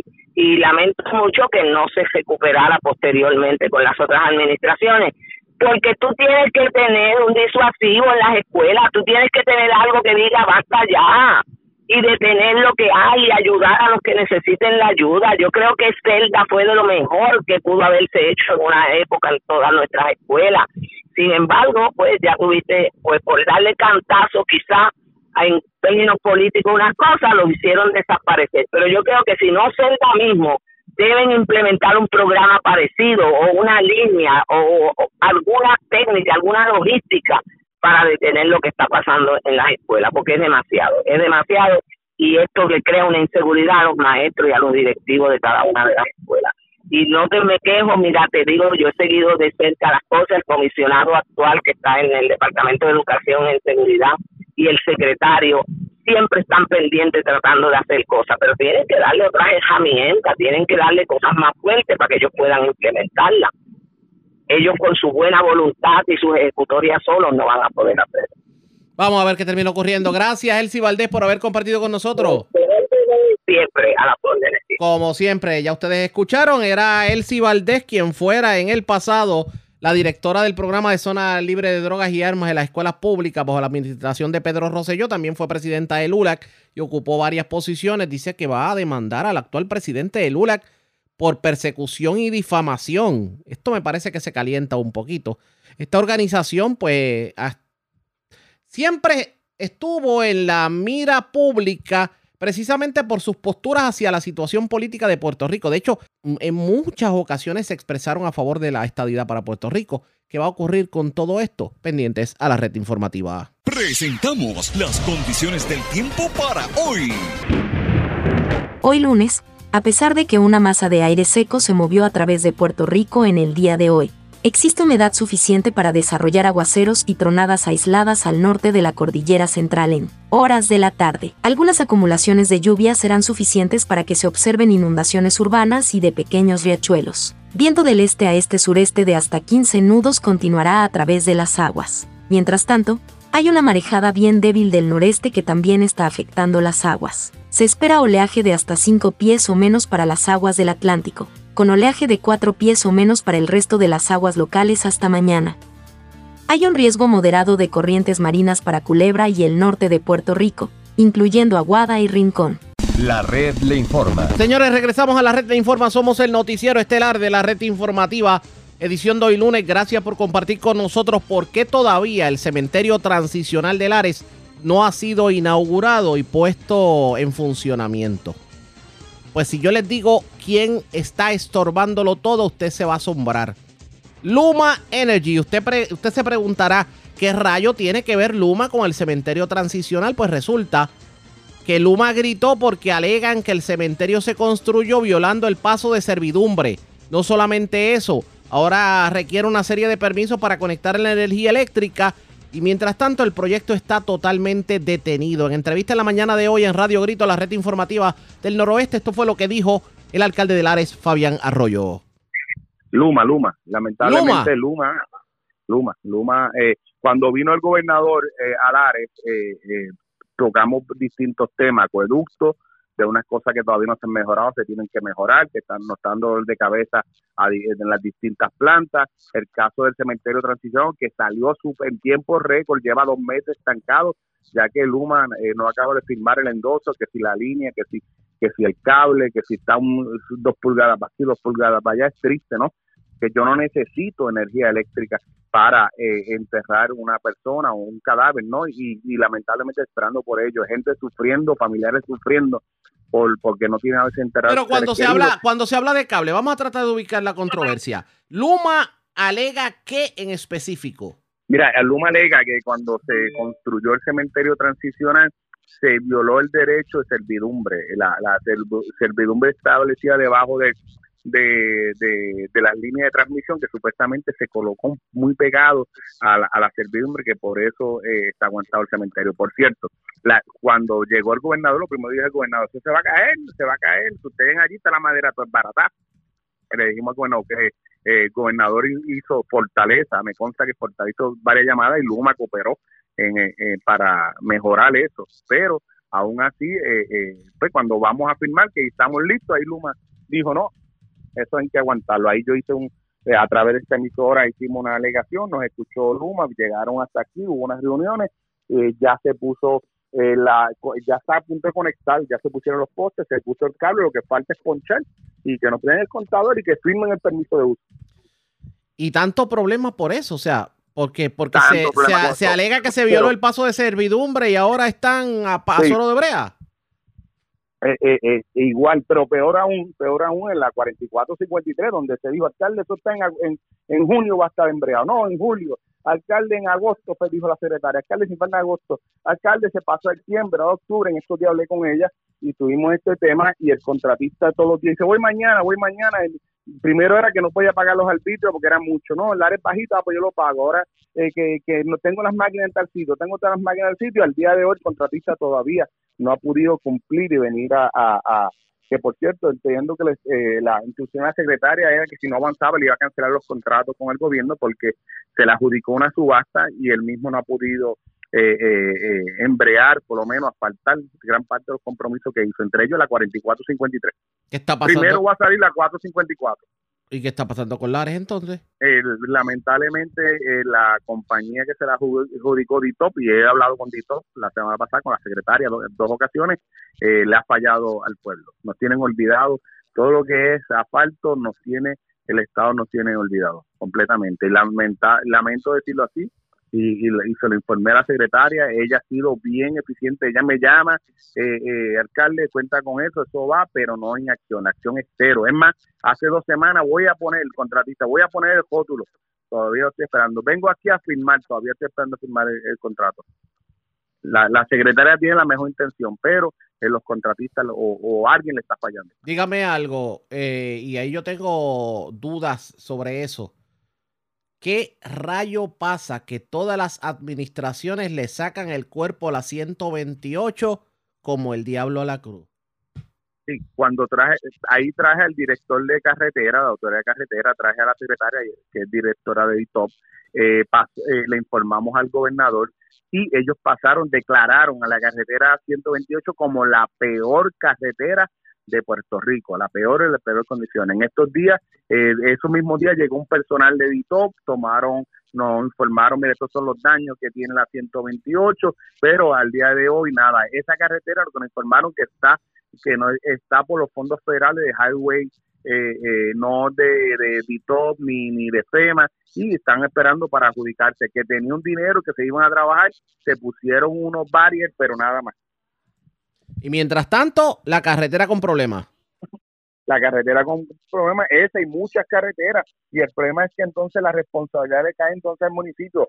No nos dan dinero, pero tiene que todo el municipio hacerlo. Hay un derrumbe, tres derrumbes, cinco derrumbes el municipio. Tengo que yo, a veces, ¿saben? Siete, ocho de la noche, atender el derrumbe en carreteras estatales con mis compañeros se va la luz, hay un problema, Luma eh, a veces falta el personal, tiene que ir el municipio a resolver, a dar alternativas. El caso del agua, llegó, se fue el agua, llegó más que un camión, el municipio tiene que hacer malabares como pasó para sacar todos los camiones o sacar pick-up, poner el sistema y llevar agua a la gente, ¿sabes?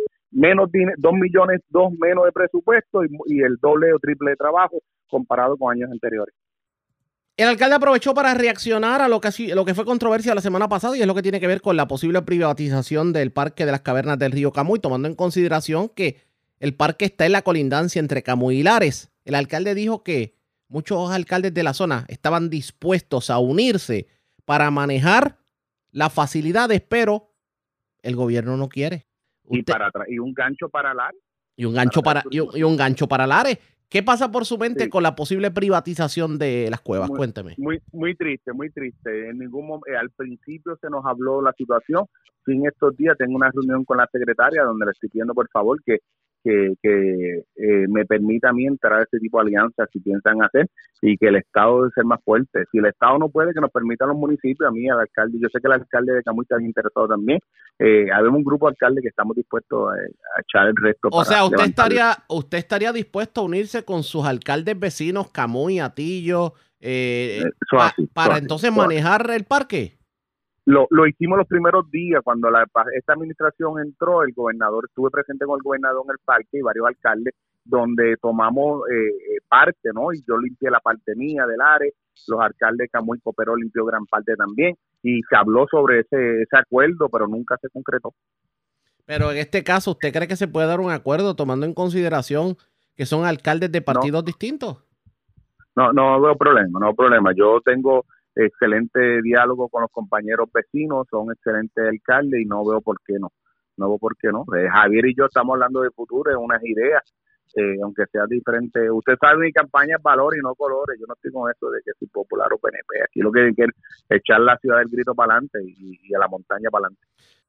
Expresiones de Fabián Arroyo. Entonces resulta que Luma está evitando que se abra el cementerio transicional Vamos a ver qué tienen que decir sobre el particular pendientes a la red informativa. La red le informa. Cuando regresemos más noticias del ámbito policíaco y mucho más en esta edición de hoy lunes del noticiero estelar de la red informativa. La red le informa. Señores, regresamos a la red le informa. Somos el noticiero estelar de la red informativa edición de hoy lunes. Gracias por compartir con nosotros. Vamos a más noticias del ámbito policíaco. Hoy fueron 27 los indocumentados intervenidos por las autoridades en las costas de Aguadilla. El fin de semana fueron más de 50 en las costas de la playa Jobos de Isabela. Sobre ambas intervenciones nos cuenta Juan Bautista Ayala, oficial de prensa de la policía en el noroeste. Saludos, buenas tardes. Saludos, buenas tardes a ti, Ariaga, buenas tardes al público Radio Escucha. Como mencionaste, a las 4.30 de la madrugada de hoy, a unas eh, semillas náuticas de la costa del barrio Punta Borinquen de Aguadilla, personal de la Unidad Marítima de Aguadilla, adscritos a negociador de la policía en Puerto Rico, intervinieron una embarcación en la que viajaron 27 personas de estatus inmigratorio no definido, quienes intentaban arribar a la isla. Esta intervención eh, se produjo en medio de un patrullaje marítimo preventivo en la que detectaron esta embarcación eh, descrita como de fabricación casera en madera, eh, color azul, de 20 pies de eslora con dos motores fuera de borda, en la que se transportaba el mencionado grupo de personas compuesto por 22 hombres y 5 mujeres, quienes fueron entregados en alta mar a efectivos de la Guardia Costanera, los cuales hicieron cargo del proceso investigativo. También de la misma manera la madrugada del domingo, pero esta vez a una milla y media de la costa del barrio Jobos en Isabela, la unidad marítima de Aguadilla en unión a la patrulla fronteriza intervinieron con una embarcación de fabricación madera de 30 pies de eslora, color gris, con dos motores fuera de borda. En esta ocasión pues viajaban 54 personas, 47 hombres, 5 mujeres y dos menores de edad de estatus migratorio no definido. Estos intentaban arribar a la isla y fueron entregados en alta mar al personal de la Guardia Costanera. Gracias por la información. Buenas tardes. Buenas tardes. Era Juan Bautista, ya el oficial de prensa de la policía en Aguadilla. Y este fin de semana, como ustedes lo pues, se habrán enterado, y si no se enteraron, pues le informamos en estos momentos. Fue encontrado muerto en un vehículo el líder del Frente Unido de Policías Organizados, Diego Figueroa, y una dama que se encontraba a su lado. Aparentemente, la información apunta a que él asesinó a la dama y luego se privó de la vida. Vamos a recordar lo ocurrido este fin de semana para aquellos que tal vez no tuvieron la oportunidad de poder eh, seguir esta noticia. Escuchemos declaraciones de la jefa de la División de Homicidios de la Policía cuando en la escena hablaba precisamente sobre lo que se encontraron estos frente al viejo oso blanco en Río Piedras. Eh, pues, fue identificado como Diego Figueroa, presidente de, de FUPO.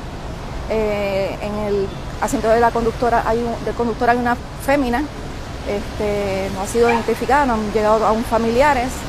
Eh, se encontró un arma de fuego eh, y tres casquillos de bala. 9 milímetros. Como dice, no han llegado familiares hasta la escena. ¿Qué procede? Pues los cuerpos van a ser transportados al Instituto de Ciencias Forenses. Este, tenemos unas identificaciones ¿verdad? de una fémina dentro del vehículo. Se van a estar haciendo gestiones para ver si en efecto ¿verdad? conseguimos un familiar y la poder identificar. Este, nada, corroborar cámaras de seguridad y hacer entrevistas. ¿Cómo están investigando la escena? Como un feminicidio, al momento. La evidencia apunta a que por lo menos después de haber eh, atendido la misma de manera preliminar, ¿han podido observar? Este, pues observó el arma de fuego en, la, en, la, en el regazo del caballero. Eh, se está trabajando como un feminicidio, preliminarmente. ¿Él la mató a ella? Eh, eso, es lo que, se está investigando. Eso es lo que se está investigando. ¿Han podido corroborar a quién pertenecía la, la, el arma? Bueno, esa información todavía no la tenemos, pero sí tenemos ya que él tenía licencia de armas, este, estaba, ¿verdad? Eh, se fue ocupada como parte de la investigación, eh, la licencia también se encontraba con, con él. Este, ahora una vez lleguemos ¿verdad? y podamos verificar si esa arma le pertenecía. ¿Y tienen información de qué relación, si alguna, tenían estas dos personas? No, esa información no la tenemos aún. Me dice que proceden a buscar videos de cámara. Correcto, vamos a hacer, a hacer una búsqueda, a ver si tenemos ¿verdad? Eh, visuales de alguno de los edificios adyacentes a la escena eh, y después posteriormente continuar con las entrevistas. ¿No han llegado personas que puedan ser catalogadas como posibles testigos al momento? Al momento no. Estas fueron las declaraciones que dio el sábado antes de que fuera identificada la dama que acompañaba a Diego Figueroa. De hecho, esta persona fue identificada como Iraida Ornedo Camacho, quien bajo la administración de Carmen Yulín Cruz como alcaldesa de San Juan laboró como directora de la oficina del área local de desarrollo laboral municipal. Según la persona que ustedes escucharon, que fue la teniente Idamaris Morales Laurido, el caso se investiga como feminicidio y suicidio. Eh, y aparentemente, pues, eh, la información ha estado como que a solo de brea, tomando en consideración que se trata de un líder sindical de la policía y que la persona asesinada no es su esposa. Aparentemente, eh, se teoriza que pudiera haber habido algún tipo de relación extramarital. ¿Qué va a pasar con esta investigación? Ustedes pendientes a la red informativa que le vamos a estar dando seguimiento sobre el particular. Bueno, cambiamos de tema porque están llegando ayudas para, digamos, darle un respiro a los hogares de crianza, hogares que cuidan de, de niños y, adolescentes maltratados. Esto lo hizo público el titular de ADFAN, Roberto Carlos Pagán, que asegura que el plan de trabajo de la administración Pierluisi es poder ayudar a estas eh, familias que han tenido sus problemas, tanto en la pandemia como ahora con el huracán Fiona. Escuchemos sus declaraciones en entrevista con Ayola Virella. Esto fue lo que dijo Roberto Carlos Pagán. Carlos Pagán. Eh, que son primeros respondedores, que, usualmente no cualifican para, para, estos programas por ingresos, durante este pasado año y medio se han estado eh, beneficiando de los servicios de cuidado eh, para los menores y tuvimos un impacto económico, ¿verdad? Directamente a todos los proveedores de sobre 117 millones en año y medio. Estos son números históricos. si comparamos con, con, los datos que Acuden maneja de años anteriores, fue exponencial. Pasamos de sobre 5 o 6 mil niños a 21 mil niños en total combinando todos los programas. Y así sucesivamente hemos estado atendiendo diferentes sectores o, eh, ¿verdad?, partes del ecosistema de servicios a niñez temprana. Ese es el programa de cuidado que lanzamos para la recuperación.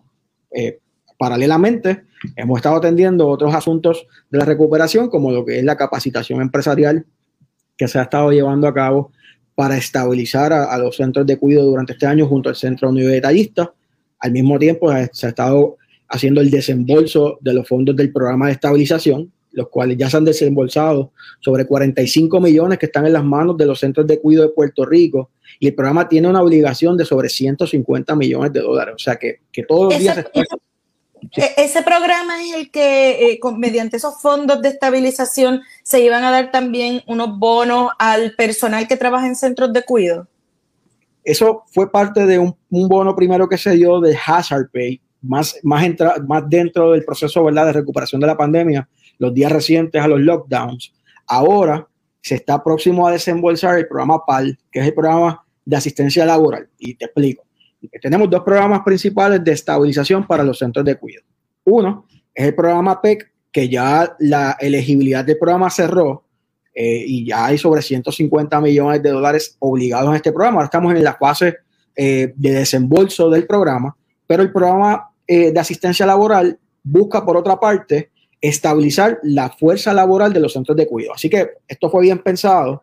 Uno estabilizaba la operación y las mejoras necesarias y el otro estabilizaba la fuerza laboral. Con este ya, ya hay sobre 77 centros aprobados de 450 que aproximadamente eh, que hay en Puerto Rico eh, y próximamente comenzamos el proceso de obligación mediante los contratos, ¿verdad? Y el proceso de ley para poder desembolsar esta ayuda. Este programa sí tiene la bonificación de 4 mil dólares eh, para los empleados, ¿verdad? Para el personal que labora en los centros de cuidado y adicional a eso tiene una ayuda para gastos de transporte por reembolso, ¿verdad?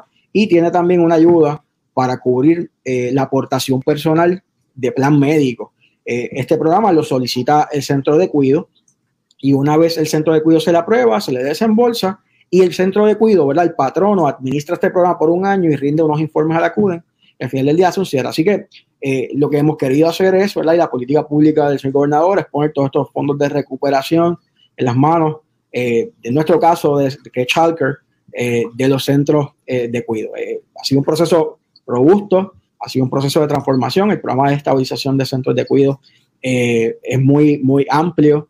Eh, tiene fondos operacionales, tiene fondos para adiestramiento, tiene fondos eh, para, para, mejoras livianas, para equipo tecnológico, para mejoras en el servicio de transporte de los centros de cuidado.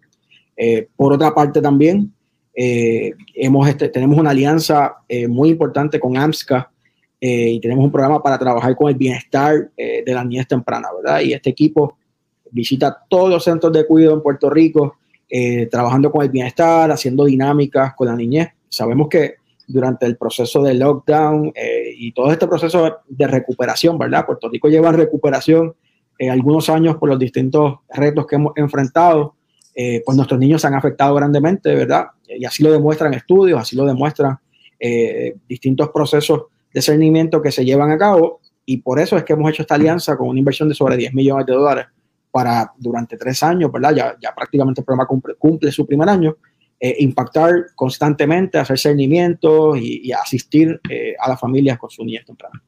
¿Ustedes tienen algún estimado de eh, centros de cuidado que tal vez estuvieron en una posición tan valiente durante el lockdown que se hayan salvado por la inyección de fondos que recibieron?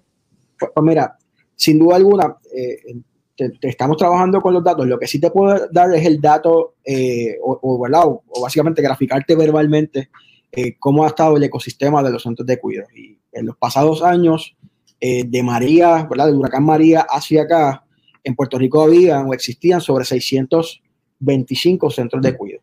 Hoy, activos, hay cercanos a los 480. Activamente de nuestros programas participan algunos 420, 380 centros de cuidado.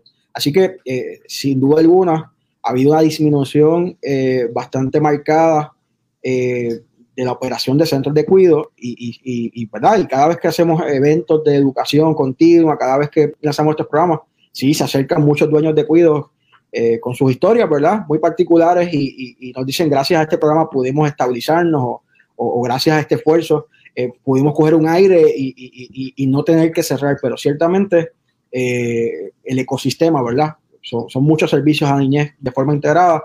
Estaba pasando por, un momento difícil y, hemos logrado de cierta forma estabilizar y se va a lograr estabilizando. Y, no solo eso, por eso es que hemos querido darle educación empresarial a todo el sector que se ha beneficiado de estos fondos, porque de nada nos vale que le pongamos eh, los recursos económicos para establecer su operación por un año, si no los ayudamos a que puedan hacer los ajustes necesarios para tener mejor estabilidad, mejores prácticas y que una vez los fondos eh, culminen, pues que ellos puedan tener esas mejores prácticas que los conlleven a, tener una estabilidad a largo plazo, que es lo que...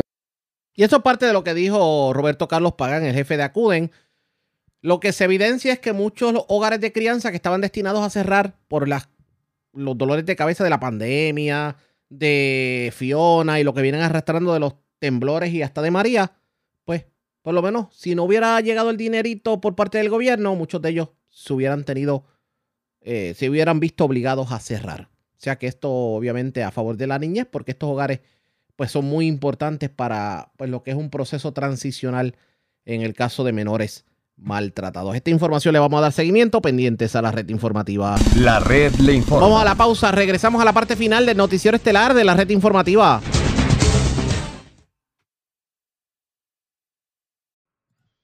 La red le informa. Señores, regresamos esta vez a la parte final del noticiero estelar de la red informativa de Puerto Rico. Señores, los primeros cuatro venezolanos que llegaron a Estados Unidos vía aérea recibieron una visa humanitaria otorgada por el gobierno de Joe Biden. Esto luego de que se implementara una acción especial en cuanto a los venezolanos, tomando en consideración, pues obviamente, la situación que ocurre en el país vecino. Estas y otras noticias de Estados Unidos y América Latina, vamos a escuchar lo que nos tienen que decir los amigos de La Voz de América. Les presentan en estos momentos un resumen de lo más importante acontecido en el ámbito nacional e internacional el programa especial inmigratorio que Estados Unidos estableció para los venezolanos otorgó sus primeras cuatro visas a ciudadanos de ese país que llegaron a Estados Unidos vía aérea. Judith Martín Rodríguez tiene los detalles. Los primeros beneficiarios del nuevo programa inmigratorio de la administración Biden ya se encuentran en territorio estadounidense, un proceso dirigido exclusivamente a migrantes venezolanos conocido como Parole y que permitirá la residencia legal durante al menos dos años a 24.000 venezolanos que cumplan con los requisitos indicados. Ni tan siquiera tardaron una semana en obtener su permiso desde que enviaron la solicitud y los cuatro ciudadanos venezolanos ya pudieron acceder a Estados Unidos, eso sí, por vía aérea, como se indica en las condiciones del programa. Estefanía Villarroel fue una de estas cuatro primeras admitidas y contó a la voz de América qué sintió cuando pisó suelo estadounidense Al aterrizar mm, los nervios aumentaron, pero me atendieron muy bien en migración, este, me hicieron varias preguntitas, me llevaron a un lugar y bueno, nada, una excelente atención, me sentí súper segura ya luego y nada, lo especial es reencontrarse con la familia y aquí me estaba esperando mi hermana. El Departamento de Seguridad Nacional aseguró que este nuevo proceso inmigratorio es una alternativa para que los venezolanos ingresen al país de forma legal y ordenada y a través de un comunicado destacó que la puesta en marcha de esta alternativa inmigratoria ya ha reducido las entradas irregulares de venezolanos en la frontera sur con México en más de un 85%. Judith Martín Rodríguez, Voz de América. En otra información, el expresidente Donald Trump fue citado extraordinariamente por el Comité de la Cámara de Representantes que investigue el ataque del 6 de enero al Capitolio en Washington, D.C., con la intención de oír el testimonio del exmandatario republicano, quien, según los legisladores, orquestó personalmente un esfuerzo de varias partes para revocar el mandato de las elecciones de 2020 en una carta firmada por los nueve integrantes del selecto grupo investigador y que fuera dirigida a los abogados del expresidente Trump, se aclara que el exmandatario debería testificar en persona en el Capitolio, en la capital estadounidense, o por videoconferencia después del 14 de noviembre, durante los días que sea necesario, hasta completar su testimonio.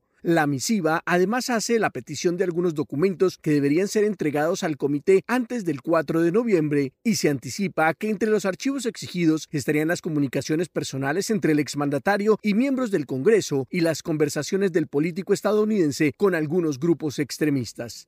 Hasta el momento se desconoce la posición del expresidente Trump sobre la citación formal a testificar ante el selecto grupo, ya que en repetidas ocasiones ha dicho que este proceso es parte de una jugada política de sus contrincantes. Sin embargo, el presidente del comité investigador Benny Thompson y la vicepresidenta Liz Cheney reconocieron que citar a un expresidente a testificar representa una acción significativa e histórica que no tomarán a la ligera, y el legislador dijo, el comité selecto para investigar el ataque del 6 de enero en los Estados Unidos al Capitolio estará a la orden, pero Donald Trump hizo retroceder nuestra democracia después de las elecciones de 2020. Es algo que ningún presidente ha hecho antes en nuestro país, dijo. Ucrania rechazó las acusaciones rusas de que las fuerzas ucranianas podrían detonar un dispositivo radioactivo y acusó a Rusia de planear ese paso para responsabilizar al país invadido. Las mentiras rusas sobre que Ucrania supuestamente planeó para nosotros un una bomba sucia son tan absurdas como peligrosas, tuiteó el ministro de Relaciones Exteriores de Ucrania, Dimitro Kuleva. Por su parte, el presidente ucraniano Volodymyr Zelensky dijo durante su discurso nocturno del domingo que Rusia era el único en la región capaz de usar armas nucleares. Si Rusia llama y dice que supuestamente está preparando algo, significa una cosa. Rusia ya ha preparado todo esto, dijo Zelensky, y añadió, creo que ahora el mundo debería reaccionar de la manera más dura posible. El Ministerio de Defensa de Rusia dijo que el ministro de Defensa, Sergei Shoigu, expresó su preocupación el domingo a sus colegas de Estados Unidos, Gran Bretaña, Francia y Turquía sobre posibles provocaciones ucranianas que involucran una bomba sucia, un dispositivo que utiliza explosivos convencionales para dispersar material radioactivo. La Comisión Reguladora Nuclear de Estados Unidos dice que la mayoría de las bombas sucias no liberarían suficiente radiación para matar personas o causar enfermedades graves, pero podrían crear pánico y contaminar la propiedad. Están escuchando Buenos Días América. En Venezuela alertan que peligra la vida de un general detenido en una de las sedes de los organismos de inteligencia. Carolina Alcalde tiene los detalles. Organizaciones de derechos fundamentales denunciaron el fin de semana que se encuentra en riesgo la vida del general Héctor Hernández da Costa, acusado de rebelión por supuestamente estar involucrado en el intento de magnicidio contra el presidente Nicolás Maduro en 2018. Los defensores de derechos humanos alertan que el militar presenta elevados índices de glicemia y no ha recibido tratamiento en su centro de reclusión en la Dirección General de Contrainteligencia Militar en Boleita, en Caracas. Teres Lima Lave, integrante del equipo defensor del general Hernández da Costa, que al momento de su detención en 2018 ejercía como jefe del Estado Mayor de la región estratégica de la Defensa Integral Capital, dijo el domingo a La Voz de América que el general, que ha denunciado ser víctima de torturas durante su detención, no ha recibido la debida atención médica que se siente absolutamente mal y que requiere definitivamente una atención, un médico de su confianza, que esa es otra cosa que se les ha negado. La posibilidad de ser diagnosticado por un médico de su confianza, que es un derecho. ¿Qué es lo que tenemos que hacer? Es decir, la clínica, la hora y el momento en que se va a llevar y ellos cumplir con el traslado y más nada. Malave advierte que temen que el general Hernández pueda correr la misma suerte de otros presos políticos que han muerto en custodia del Estado. No hay correctivo en ningún tipo, los correctivos para empeorar las situaciones. Estamos previendo que le pase lo mismo que al general Baduel. Es más, el general Baduel lo comentaba y lo decía cuando estaba en Fuerte Yuna, ellos no quieren a todos muertos. En agosto de este año, 17 personas civiles y militares, entre ellos el parlamentario opositor Juan Requesens, fueron condenadas a entre 17 y 20 años de cárcel por su presunta implicación en el intento de magnicidio contra el presidente Maduro. Carolina Alcalde, Voz de América, Caracas. Y en otra noticia, el gobierno de Colombia reiteró la necesidad de replantear la política ante el incremento del 43% en las zonas cultivadas con hoja de coca en 2021, según afirma un informe de Naciones Unidas. Manuel Arias tiene el reporte. Como histórico calificó la Oficina de las Naciones Unidas contra la Droga y el Delito el aumento del 43% en las hectáreas sembradas con coca en Colombia en 2021. Candice Wells, directora regional de ONUDC, señaló que esta es la cifra más alta desde 1990, cuando se inició el monitoreo de los cultivos ilícitos en Colombia. En 2021 se presentó un aumento en el área sembrada con coca de 43%, llegando a 204 mil hectáreas sembradas, la cifra más alta de toda la serie. Para el ministro de Justicia de Colombia, Néstor Osuna, las cifras demuestran la necesidad de replantar la lucha contra las drogas en Colombia y en el mundo. A los cultivadores, incentivos económicos, sociales, políticos para que desarrollen una actividad o bien dentro de los usos lícitos de la coca o para que sustituyan esos cultivos y priorizar el esfuerzo punitivo penal del Estado en las redes de traficantes, en el blanqueo de dinero, en el tráfico internacional. Entre tanto, Junior Maldonado, vocero de la Asociación Campesina del Catatumbo, una de las regiones de Colombia con los cultivos más extensos de coca, atribuyó la situación al incumplimiento del acuerdo de paz y el desfinanciamiento del Programa Nacional de Sustitución de Cultivos Ilícitos del gobierno del expresidente Iván Duque y pidió al nuevo gobierno inversión social en estos territorios. Una estrategia social trazada a esos territorios para resolver los problemas estructurales como la tierra, problemas sociales y demás. Las cifras del informe revelaron que el potencial de producción de cocaína en 2021 fue de 1.400 toneladas, un 14% más que en 2020, lo cual también es récord desde que se inició el monitoreo de las Naciones Unidas. Manuel Arias Naranjo, Voz de América, Colombia. La CEPAL pronostica una desaceleración económica regional para el año 2023. Esta es una actualización de nuestra sala de redacción. En medio de una disminución global en el crecimiento y el comercio con tasas de interés más altas y menor liquidez, la Comisión Económica para América Latina y el Caribe, la CEPAL, señaló que la región se expandirá en un 3,2% en 2022 y que decrecerá a un 1,4% en 2023. Al actualizar sus cifras, el organismo internacional elevó sus proyecciones de expansión regional en 2022 del 2,7% estimado en agosto a un 3,2%. José Manuel Salazar Chirinash, secretario ejecutivo de la CEPAL, dijo a través de un comunicado que este organismo internacional celebrará su 39 periodo de sesiones del 24 al 26 de octubre en Argentina, donde abordarán esta importante temática. Titulado Hacia la transformación del modelo de desarrollo en América Latina y el Caribe, producción, inclusión y sostenibilidad el documento analiza el presente y futuro de la globalización, la heterogeneidad productiva propia de la región y discute políticas para el desarrollo productivo sostenible. La CEPAL señaló que la invasión rusa a Ucrania afectó el crecimiento global, acentuó las presiones inflacionarias, la volatilidad y los costos financieros. El economista nicaragüense Luis Núñez Salmerón coincide con estos datos y advierte que en 2023 los países de la región se verán nuevamente enfrentados a un contexto internacional desfavorable. Sin embargo, la inflación golpea de forma pareja a toda la población y esto se convierte también en un problema político. La información precisa que la región presentará un menor crecimiento comparativamente entre 2022 y 2023 de 3,2% a un 1,4% el próximo año. Sala de redacción, Voz de América. La red le informa. Señores, enganchamos los guantes. Regresamos mañana martes a la hora acostumbrada, cuando nuevamente a través de Cumbre, de Éxitos 1530, de X61, de Radio Grito y de Red 93, que son las emisoras que forman parte de la red informativa, le vamos a llevar a ustedes resumen de noticias de mayor credibilidad en el país. Hasta entonces, que la pasen bien.